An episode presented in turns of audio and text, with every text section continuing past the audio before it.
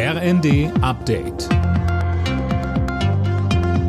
Stündlich neu. Auf den Punkt informiert.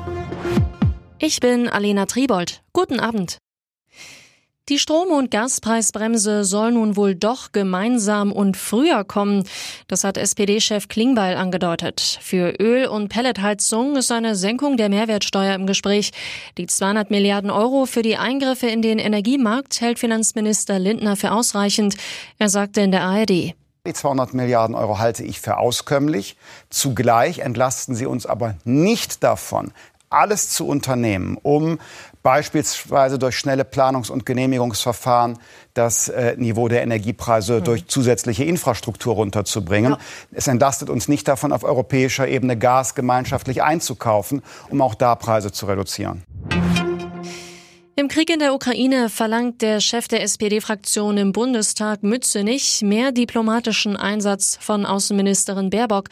Es komme auf eine Balance zwischen dem Selbstverteidigungsrecht der Ukraine und der Diplomatie an, so Mützenich im ZDF fühle mich da sehr unterstützt, auch zumindest einer Wahrnehmung in der Bevölkerung. Die letzten Meinungsumfragen 60 Prozent, die mehr diplomatische Initiativen wollen.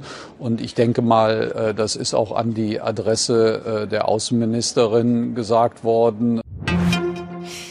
Die Oberbürgermeisterwahl in Tübingen hat Amtsinhaber Boris Palmer schon im ersten Wahlgang für sich entschieden. Er kam nach den vorläufigen Zahlen auf über 52 Prozent.